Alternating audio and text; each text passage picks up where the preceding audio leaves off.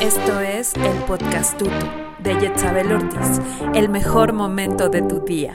Comenzamos.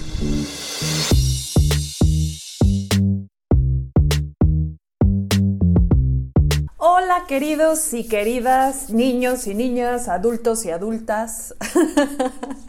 Yo soy Yetzabel y me emociona muchísimo estar aquí con ustedes por este nuevo viaje. Eh, y como yo soy una viajera, pues entonces decidí llamarle a esto este nuevo viaje. Emprender este nuevo viaje donde estaremos juntos eh, recorriendo diferentes temas que espero que hagan su vida mejor. Esa es la idea de este podcast, esa es la idea de este viaje y pues vamos a emprenderlo. Hoy este es el capítulo número uno de mi podcast. Espero que sea el primero de miles y que ustedes estén acompañándome aquí hacia un nuevo descubrimiento de su personalidad, hacia un crecimiento personal, que esa es la idea primordial de este podcast. Bueno, hoy vamos a hablar de un tema que para mí tiene una significancia personal que al rato les contaré, pero el tema es, ¿por qué somos desordenados? O sea, ¿por qué nos encanta el desorden? Y bueno, según la RAE, la Real Academia Española de la Lengua, podemos eh, encontrar que el orden se define como la colocación de las cosas en el lugar que les corresponde o como concierto, buena disposición de las cosas. Eso es el orden y por supuesto el desorden es lo contrario a esto. Y no sé si ustedes se hayan preguntado por qué son desordenados. Porque a veces, si fuimos incluso educados en la misma familia por los mismos padres, nuestros hermanos son un ejemplo de orden y pulcritud y nosotros no. ¿A qué? ¿De dónde viene eso de ser un, desordenado? Em, ¿O por qué en algunas áreas lo eres y en otras no? Hay quienes, por ejemplo, tienen un caos completo en la casa, pero en la oficina es otra cosa. Y hoy vamos a decirte algunas cosas que la ciencia ha encontrado al respecto de estas conductas tan desordenadas. Entonces, comenzamos. Bueno, ¿cuáles son las causas en sí del desorden?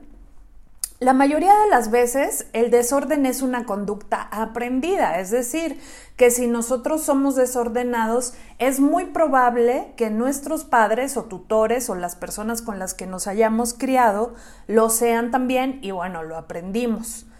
Entonces, mantenemos esta asociación con el desorden. Podríamos decir que el desorden entonces es una conducta aprendida, pero también una eh, consecuencia de aquello que nos gusta, o que nos hace sentir cómodos. Es decir, si la consecuencia es positiva, la conducta se repite, ¿no? Por eso decía lo del examen, si estudio y apruebo, obtengo buenas notas y quizá tenga el reconocimiento y por eso en el siguiente examen lo volveré a hacer.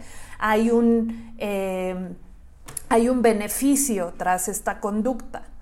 Pero ¿qué pasa con el desordenado? ¿Cuál es el beneficio?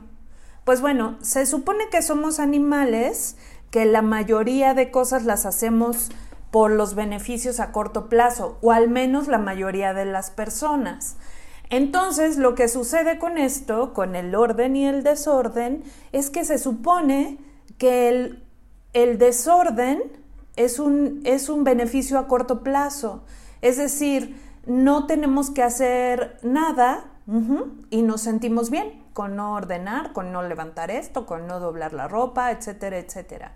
Em, y esto también son conductas que se pueden ver en otro tipo de hábitos, como en los hábitos alimenticios, en los hábitos de estudio, etcétera. Es decir, el desorden nos trae como consecuencia primaria pues estar, eh, estar cómodos. Y el orden, pues necesita un poco más de esfuerzo. Casi siempre por eso los que somos desordenados hemos elegido el desorden. Y bueno, vamos a hablar un poco de los grados de desorden. En realidad podríamos hablar de grados de desorden o más bien de contextos de desorganización, porque en muchas ocasiones eh, las personas son desordenadas en un contexto específico, pero, no, pero no en otros, como lo que mencionaba en el caso del trabajo, que hay algunos que son muy organizados, pero la casa suele ser un desastre. Entonces aquí hay un contexto de desorganización. Más adelante vamos a hablar el significado que dan los psicólogos al desorden según las áreas de nuestra vida.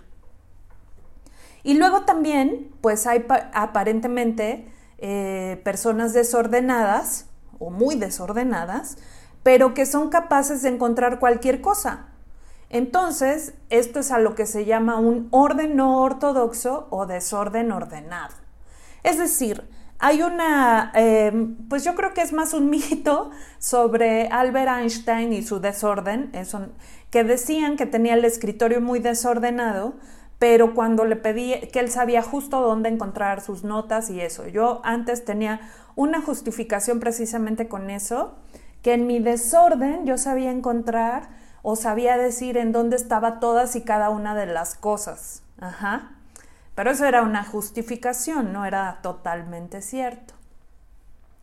Yo empecé a interesarme justamente sobre el desorden luego de preguntarme por qué en mi habitación, o sea, pasara lo que pasara, siempre estaba desordenada. Me refiero a que yo, eh, con mi ritmo de trabajo, desde que era estudiante trabajaba, etcétera, etcétera, la verdad es que no mantenía un orden. Hasta hace poco tiempo por ejemplo, decidido tender la cama como parte de un hábito derivado de un libro que leí eh, que se llama Tiende tu cama, así. bueno, y entonces eh, eh, este libro habla de un militar estadounidense, ¿verdad? Y después creo que él se hizo viral porque hizo un discurso de, de graduación para una universidad, me parece que de Texas, y es donde en el discurso habla sobre tender la importancia de tender la cama y derivado de eso él hace este libro. No recuerdo ahora el nombre, pero este para los que me están escuchando en YouTube les voy a dejar los datos ahí. Bueno, entonces este hombre habla en su libro de que lo primero que hacen al llegar a la milicia es ponerles a tender sus camas de una manera impoluta. O sea, la cama no tiene que tener arrugas, tiene que estar perfectamente lisa y eh, pues las almohadas también. Y hace muchas analogías sobre lo que significa esto, es decir, que eh, cuando ven que has tendido bien tu cama dice mucho de ti y bueno, todo el libro se trata de esto, ¿no? Entonces, yo me empecé a preguntar una vez, así filosofando, ya saben, en la cama, mirando al techo, y dije, ¿por qué yo nunca puedo mantener ordenada mi cuarto, ¿no? Mi habitación. Eh, porque, bueno, yo viví sola desde muy jovencita y entonces casi siempre viví en un apartamento yo sola y mi sala, la cocina, o sea, como la generalidad era todo limpio, pero la habitación era un problema de siempre. Incluso cuando ya tuve quien me ayudara con la limpieza, actualmente cuento con alguien que me ayuda a hacer la limpieza una vez por semana, era como si ella entraba, este, hacía la limpieza, dejaba perfecto y yo entraba y generaba desorden. en la juventud trabajé en una clínica y una de, este, de mis compañeras de trabajo me decía, es que eres como el demonio de Tasmania. No te das cuenta, a veces yo me sentaba en su escritorio, ella era la recepcionista y decía, es que cuando tú te sientas dejas todo desordenado, así como el demonio de Tasmania, ¿no? Pasaba y era un remolino. Y se me juntó preguntarme, a ver, ¿por qué hago esto? O sea, ¿qué, es lo que me está sucediendo en la cabeza para que yo no pueda mantener el orden de, de la habitación? Y bueno, entonces eh, empecé a leer sobre eso, sobre, sobre lo que significaba, sobre lo que estaba pasando, y resultó que había detrás de eso un asunto emocional. Ajá. Yo eh, pienso que detrás de casi todas nuestras eh, acciones, consecuencias, hay un asunto emocional, ¿no? Que no, del cual no nos hemos hecho conscientes. Entonces, bueno, pues yo empecé a, leer libros, ¿no? Uno de ellos fue el de Mary Kondo, que eh, casi siempre lo que hago para leer un nuevo libro, la verdad es que difícilmente es un libro que me recomienden, este, sino que voy a, iba a las librerías, me paraba y el que me llamaba la atención me lo llevaba.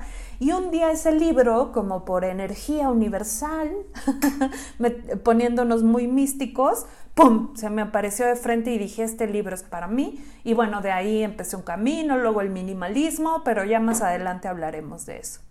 Entonces, bueno, eh, recordemos que hay distintos grados de desorden. El mío yo creo que estaba en un grado alto, pero nunca llegó a, ser, en, la psicología y en la psiquiatría se denomina a un, desorden, este, digamos, caótico y ya enfermizo, como síndrome de Diógenes.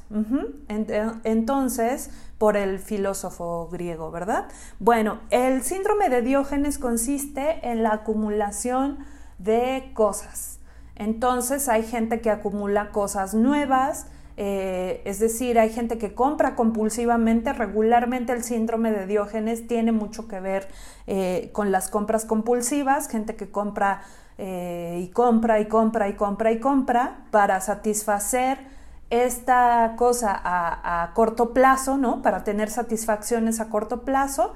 Cuando se acaba esta emoción de las compras, vuelve a comprar, vuelve a comprar.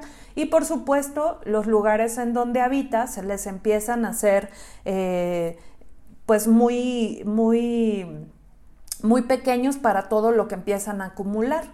Entonces, en este síndrome de Diógenes no es solo acumular cosas, sino que también hay un desorden en cuanto al arreglo personal y a la higiene personal.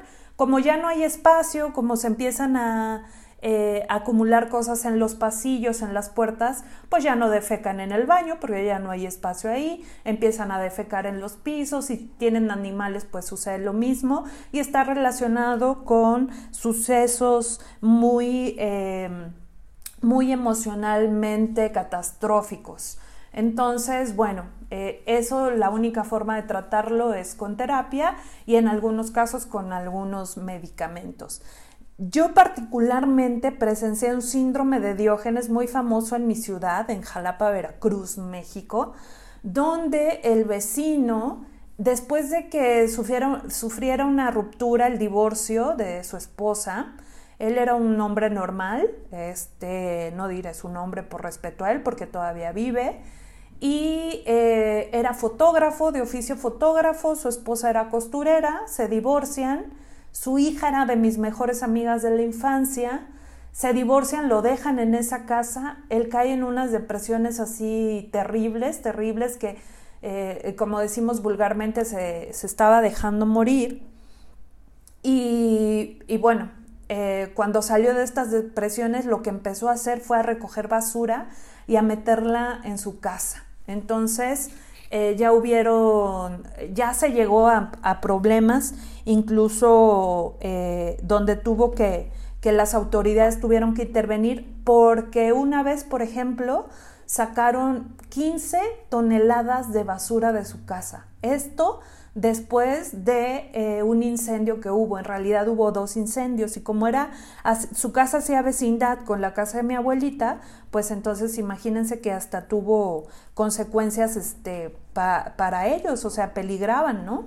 Bueno, les pondré por ahí la noticia también sobre esto que sucedió y esos ya son los extremos del síndrome de Diógenes. Actualmente, bueno, han ido las autoridades a limpiar su casa en algunas ocasiones, pero él sigue acumulando, acumulando, acumulando. Es un hombre de la tercera edad, calculo que está en sus 80 años y sigue haciendo eso como, o sea, él se viste la basura, come la basura y acumula basura, duerme entre la basura, cosas como mirar a este hombre salir corriendo tras una rata eh, para agarrarla y decirle, ¿a dónde vas, chiquita? y acariciarla. ¡Ay! Cosas así horribles. Bueno, pues esto es un síndrome derivado de todo esto y también de la falta de atención que su familia puso sobre él, ¿no? Es decir, como el abandono que sufrió, que fue de repente pasar a ser un hombre de familia a un hombre solitario y que sus hijas pues no lo, no lo visitaran.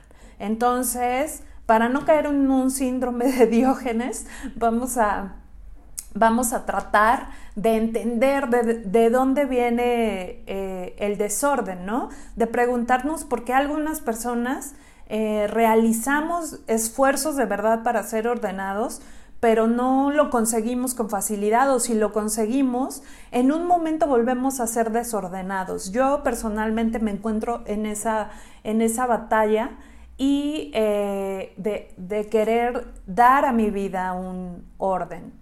Bueno, cuando un hábito está instaurado, es bastante difícil modificarlo. Precisamente por eso es un hábito porque además esto supone una inversión de tiempo y esfuerzo que no todas las personas eh, quieren realizar, ¿no? Entonces, hay que ir cambiando, hay que ir paso a paso, cambiar esta conducta, ¿no? Eh, que inicialmente no será fácil y pues con el paso del tiempo la iremos manteniendo. La cosa es no desistir ni sentirnos mal si no lo logramos a la, a la primera. Y con persistencia todo, todo se puede cambiar. Al propósito del, desorden, encontré un estudio porque muchas gentes dicen que las personas ordenadas son genios en potencia.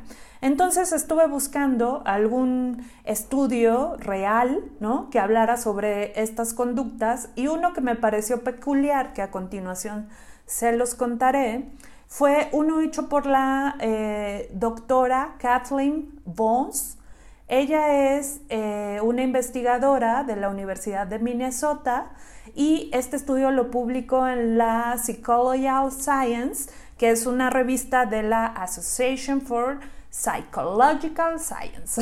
o sea, este, es una publicación de la revista Ciencia Psicológica em, de la Asociación de em, Ciencia Psicológica. Bueno, entonces, ella en este estudio demostró que las personas que conviven con el orden son menos proclives a delinquir, a contaminar y en general son más bondadosas.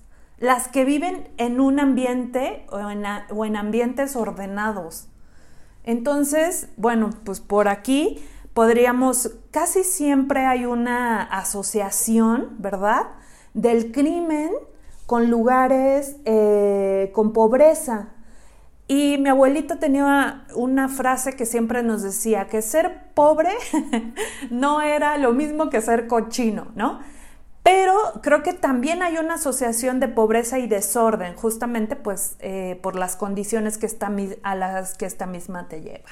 Bueno, pero volviendo al estudio de la doctora, ellos vieron que en, uno de los, bueno, de hecho en el primer experimento que hicieron, pusieron a los sujetos de estudio, a los pacientes, a llenar un formato, a unos en una oficina limpia y a otros en una oficina desordenada.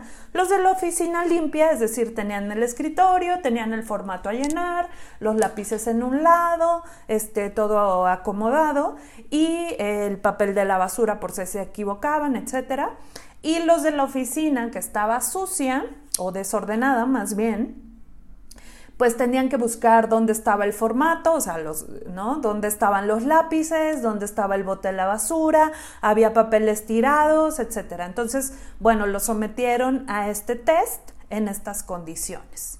Después de que llenaron este, este test, se les eh, incitó, bueno, hacen la prueba, eh, rellenan el formato y luego se les dan unas manzanas y caramelos y se les dice que los pueden donar a, una especie de, hacer una especie de caridad, ¿no? El experimento era de dárselo a otro. Los de la habitación ordenada decidieron donar tanto los caramelos y las manzanas porque podían eh, o donarlos o quedárselos.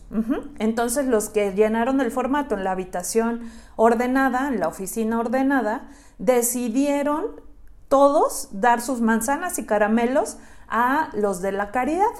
Pero además decidieron donar de su propio dinero a esta causa. Los de la habitación o, u oficina que no estaba ordenada no sabían si donar la manzana o el caramelo. o sea, es decir, no dieron todo ni pusieron de su dinero, pero además no sabían con cuál iban a donar y con cuál se iban a quedar. Esto fue solo después de, esa, de esa prueba. En otra prueba se les pide a los participantes que dieran nuevas ideas de cómo usar unas pelotas de ping pong.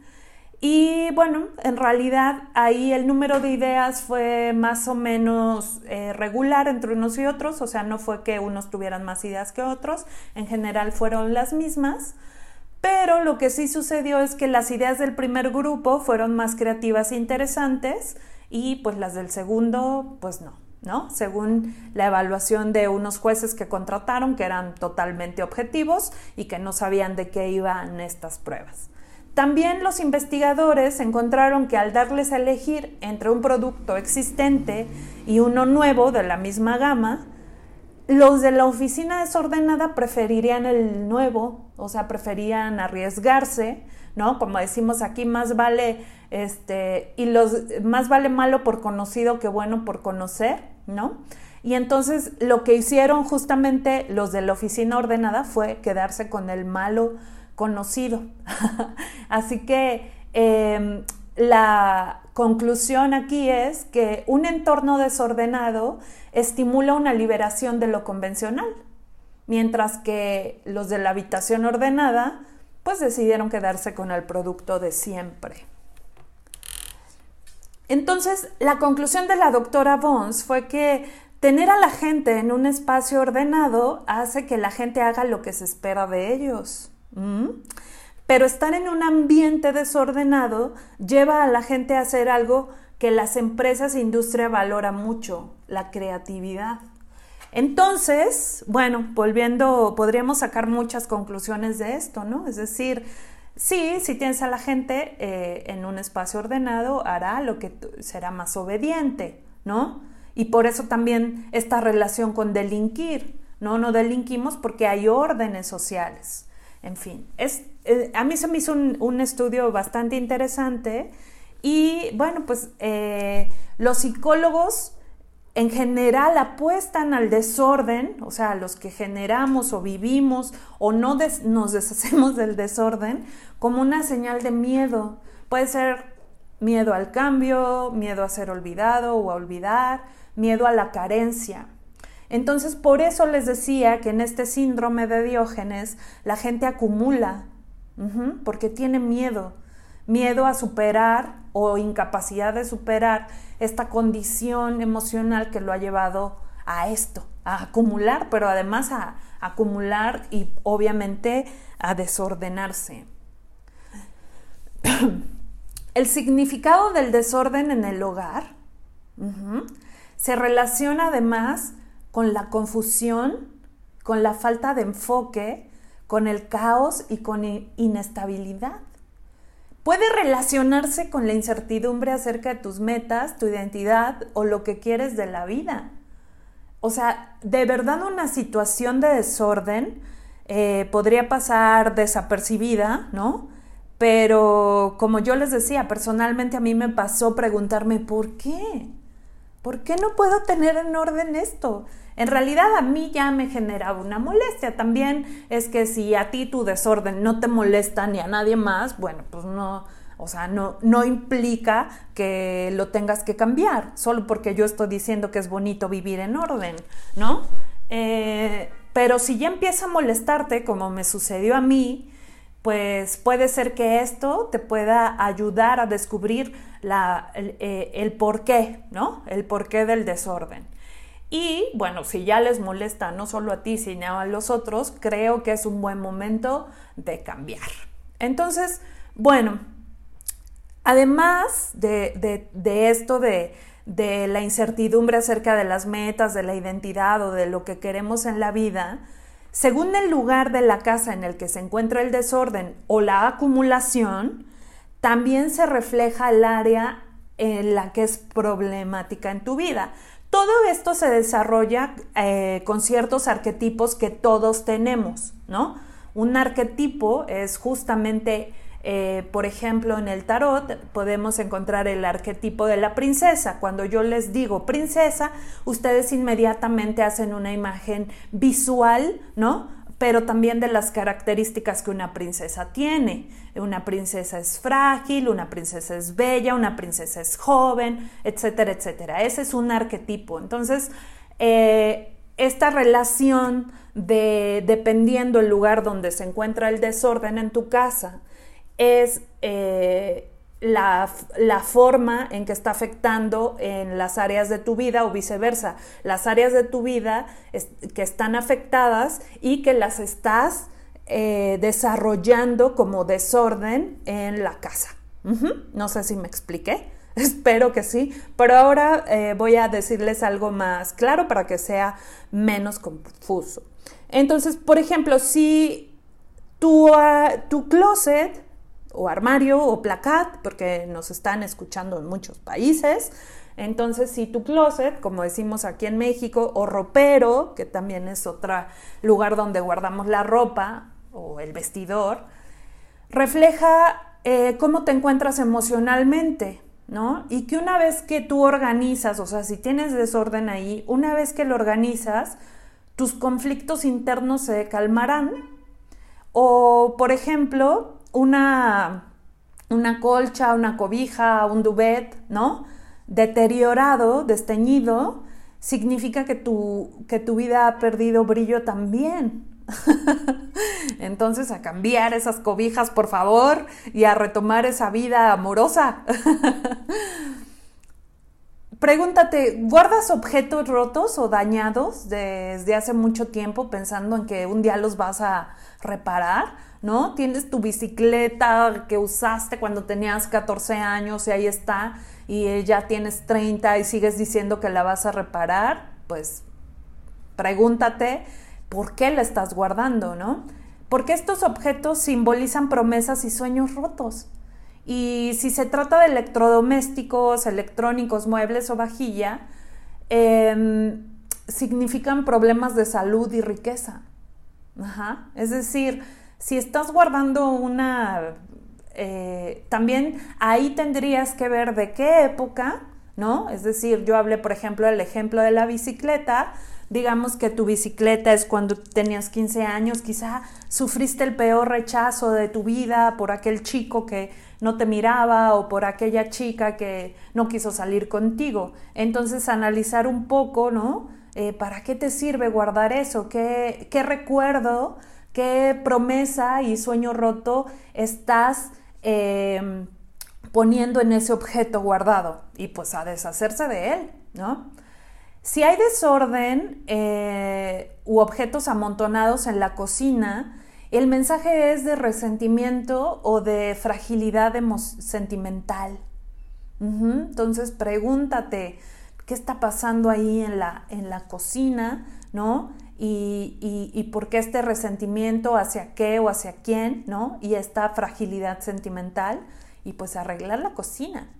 Si el desorden lo tienes en tu cuarto, esa, soy yo, levanto la mano, significa que eres una persona que deja las cosas inconclusas y que tienes dificultad para tener, ouch, pareja o trabajo estable.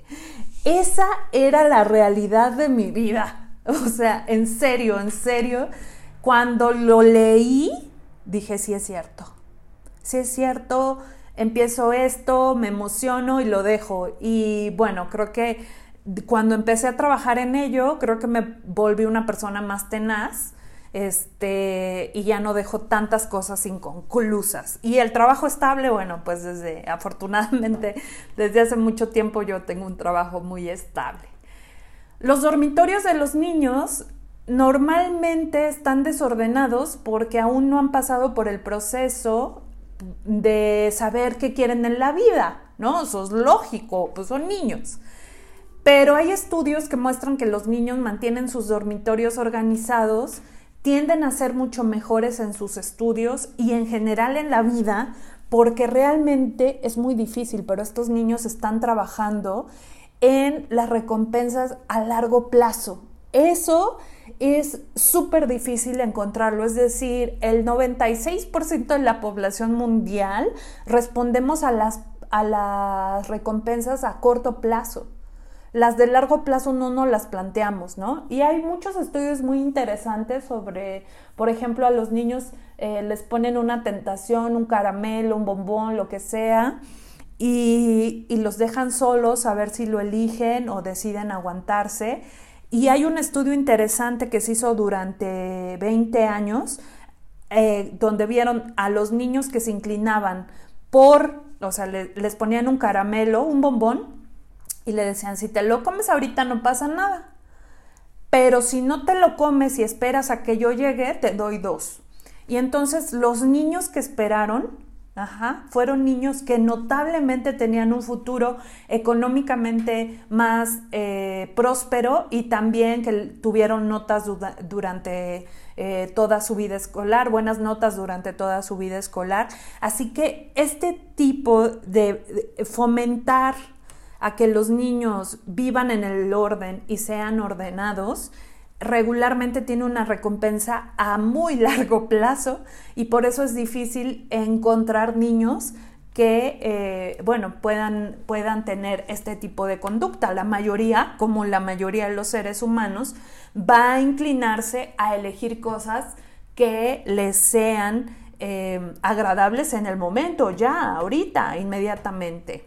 Bueno, y ya hablamos que la acumulación está relacionada totalmente eh, con el desorden, hablamos también del síndrome de Diógenes y de Diógenes, perdón, y pues vamos a hablar también eh, del significado de acumular, no solo del desorden, sino de acumular. Hay quienes tienen incluso en su casa sitios para acumular. Ahora, claro, yo lo veo como espantoso, ¿no? Por esto que fui descubriendo hace años, pero bueno, eso sigue existiendo. Entonces, hay dos tipos de acumulación. Una es la acumulación reciente. Esta acumulación indica que estás tratando de hacer demasiadas cosas a la vez y que no te estás enfocando en lo que debes hacer y, y bueno, que has perdido la dirección. Eso es cuando acumulas reciente. Este desorden incluye ropa apilada, CDs, películas alrededor, este de, de, bueno, películas en toda la casa, juguetes, artículos deportivos desparramados o cosas que has usado recientemente pero no has devuelto a su lugar. Esa es el desorden, eh, perdón, la acumulación con la que yo ahora ya estoy sufriendo, o sea, de no devolver las cosas a su lugar.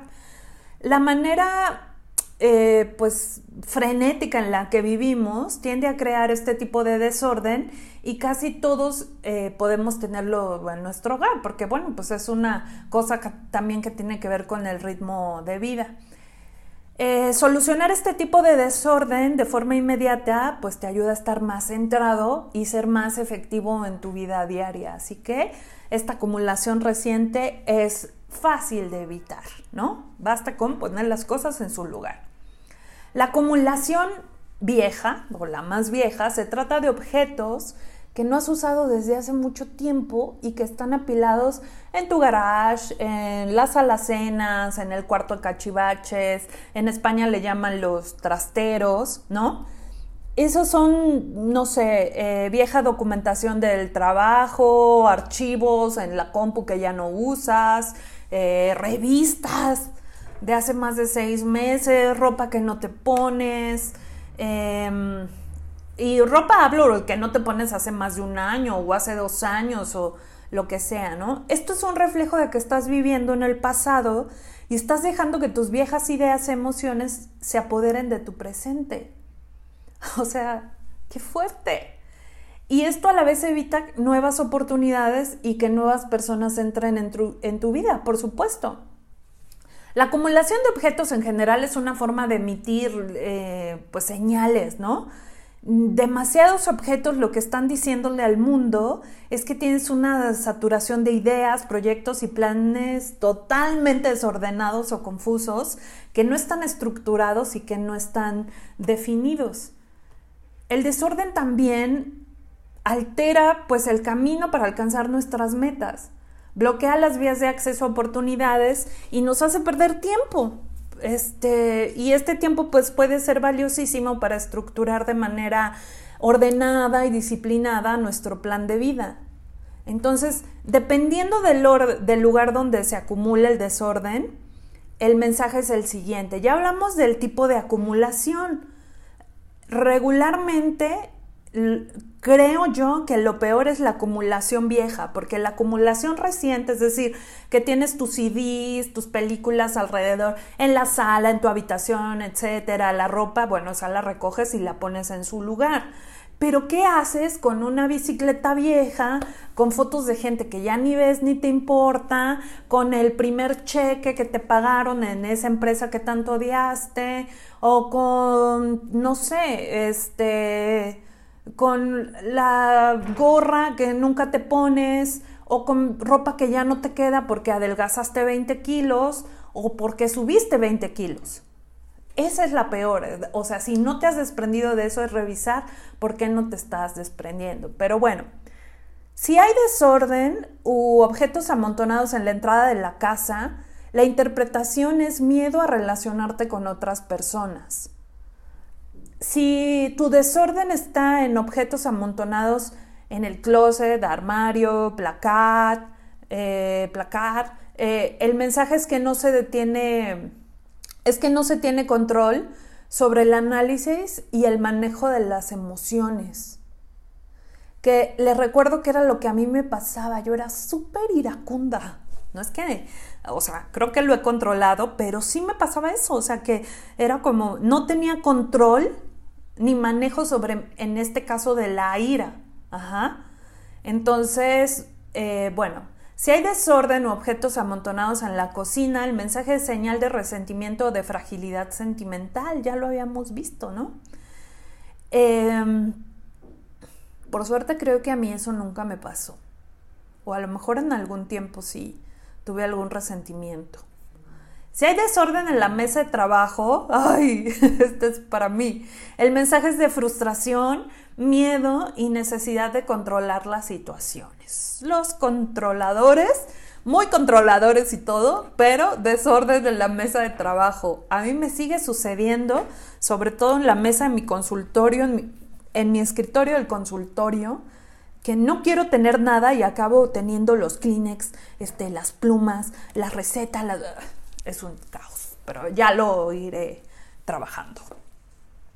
Si hay desorden detrás de las puertas, el mensaje, este a mí se me hace como bien chistoso, el mensaje es de miedo a no ser aceptado por los demás y hay una sensación de sentirse vigilado constantemente.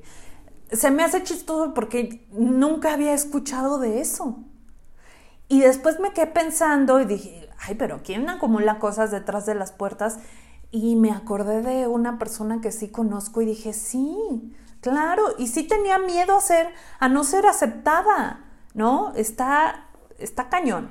Bueno, si hay desorden debajo de los muebles, este también se me hacía súper chistoso. El mensaje es que se le da demasiada importancia a las apariencias, ¿no? Entonces, cuando eres un poco cínico, yo nunca acumulé nada debajo de los muebles, pero wow, ¿no?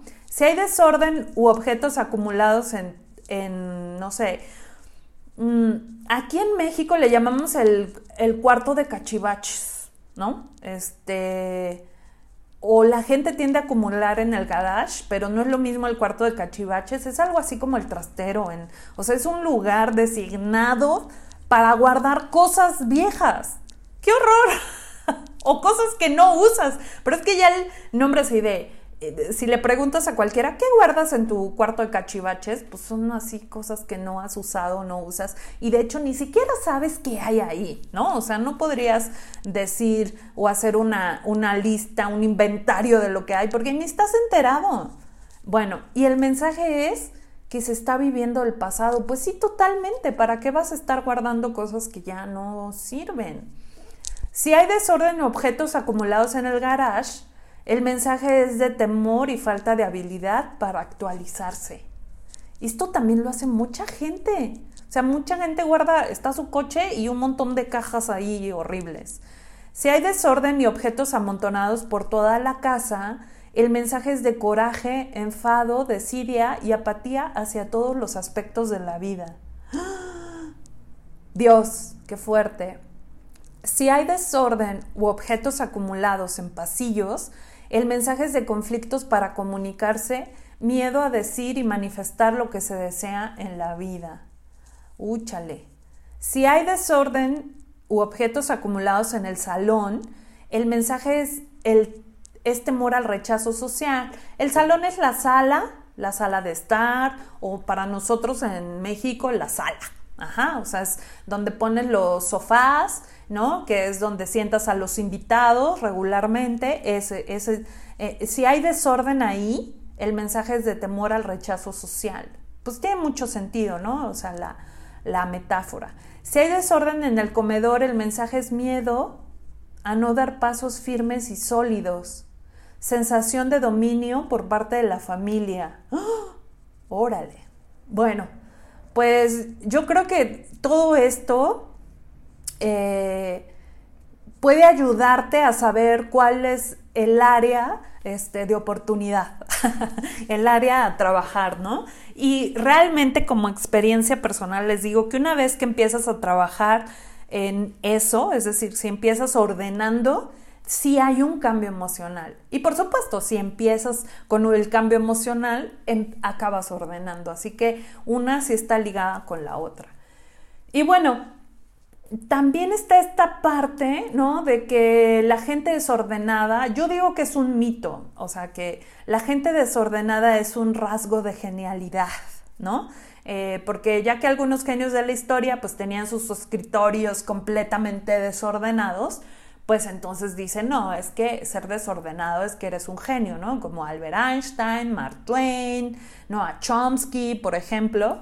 Pero pues yo te digo que si tú no estás haciendo nada respecto de una nueva teoría que va a cambiar las leyes universales de la física, o estás escribiendo un libro, o estás teniendo aportes políticos, pues mejor ordena, ¿no? o sea, si no eres Albert Einstein en potencia, o un Mark Twain, o un Noah Chomsky, este, pues ponte a ordenar, ¿no? También seamos un poco realistas. Y bueno, pues ya que hicimos todo este viaje, pues ahora viene concluir, ¿qué vamos a hacer si tenemos desorden? Eh, pues lo primero, si te dicen que eres desordenado, tú diles que así es la decoración, en, lo que lo, en lo que lo cambias.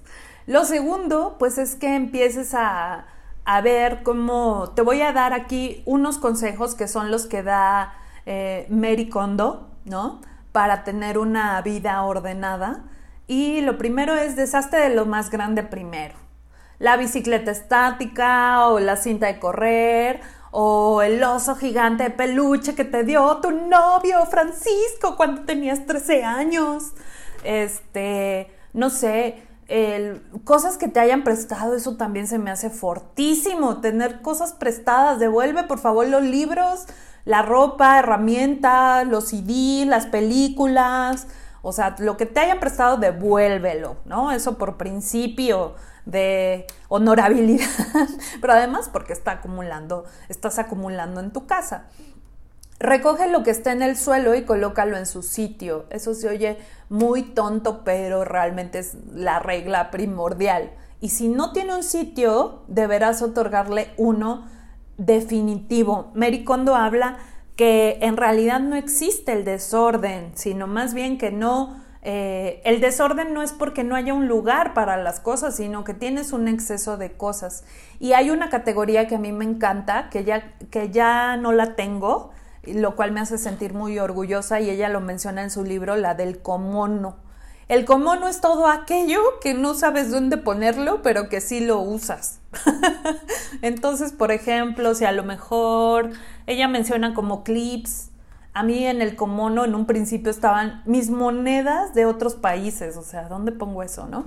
Este, o algún medallita rota o no sé qué, eh, a eso le llama Comono. Pero no tener Comono quiere decir que pues he organizado mucho mejor todo. Bueno, el siguiente consejo de la Gran Mary es recoge revistas, catálogos y periódicos antiguos en una bolsa o cesto para reciclar en el contenedor de papel. Saca del closet o armario 10 prendas que no hayas usado en el último año y dónalas. Bueno, sí, donar está bien. De hecho, aquí obviamente es un decálogo rápido, pero verás que no siempre es que tienes que sacar las que no has usado, porque a lo mejor en tu armario está un suéter que te dio tu abuelita o tu abuelito o alguien muy especial y a ti de verdad estás emocionalmente unido a esa prenda y no te la pones. No la tienes que tirar solo porque no la uses. Si significa algo para ti, la conservas, ¿no? Pero ojo con las cosas que no tienen realmente un significado o una importancia y las estás guardando. Limpia las ventanas. Es una manera figurativa y literal de dejar entrar la luz a tu vida. Exactamente, limpiemos las ventanas, abramos las cortinas. ¿Qué no decían los abuelos cuando nos iban a despertar a nuestro cuarto? Lo primero que hacían era levántate, abrían las cortinas y luego las ventanas. Así que es una cosa, yo creo que de sabiduría milenaria. Vacía los cestos de basura, baños, cocina, oficina y eh, pues son cosas que ya no necesitamos o queremos en nuestra vida. O sea, si tienes cosas acumuladas, vacíalos, tíralo, regálalo, dónalo, pero no lo tengas. Sacar de los cajones de tu armario los calcetines sueltos que han perdido su compañero y los rotos y decolorados. Qué feo. Y eso con los calzones también y con la ropa que, que, ya no está en buenas condiciones, salvo que tenga un significado importante para ti. Pero un calzón roto pues, no creo que tenga un significado importante para ti. Y lo que le estás diciendo al mundo entero, pero para empezar a ti mismo y a tu inconsciente es que mereces tener los calzones rotos. Para mí eso es un símbolo de carencia. Qué horror. Bueno, despeja tu escritorio, tira todo lo que no necesites de documentación, archiva papeles que ya no estén en uso, pero que debes guardar por un tiempo. Revisa y organiza el correo recibido. No saben lo hermoso que es no tener cúmulo de cosas. No saben. y de papeles.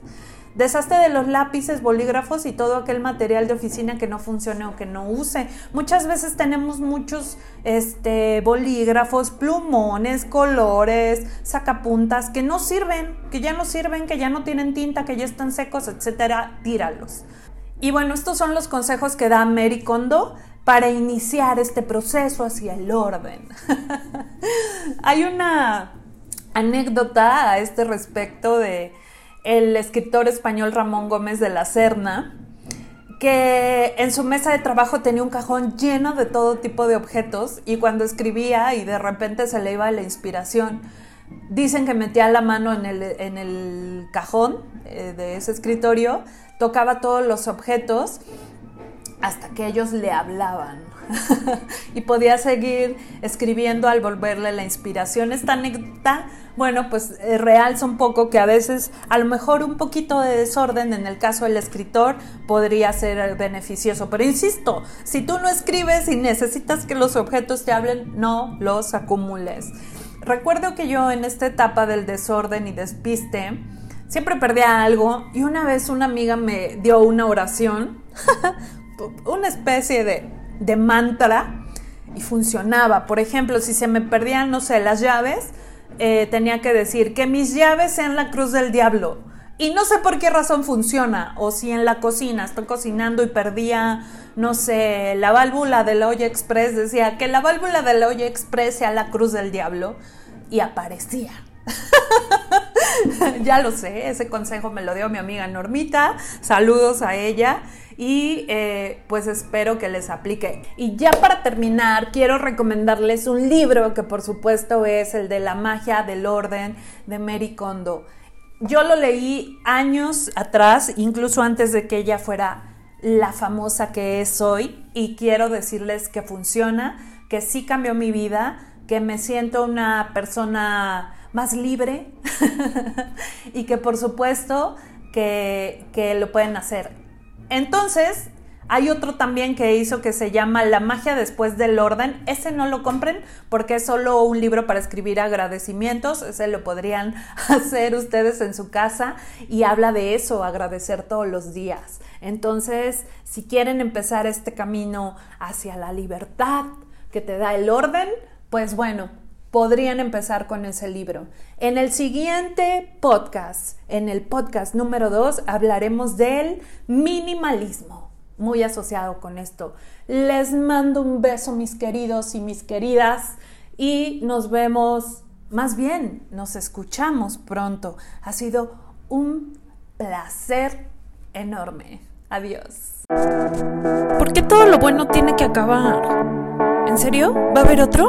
¿Cuándo? ¿Pronto? ¡Ah! ¡Qué bueno!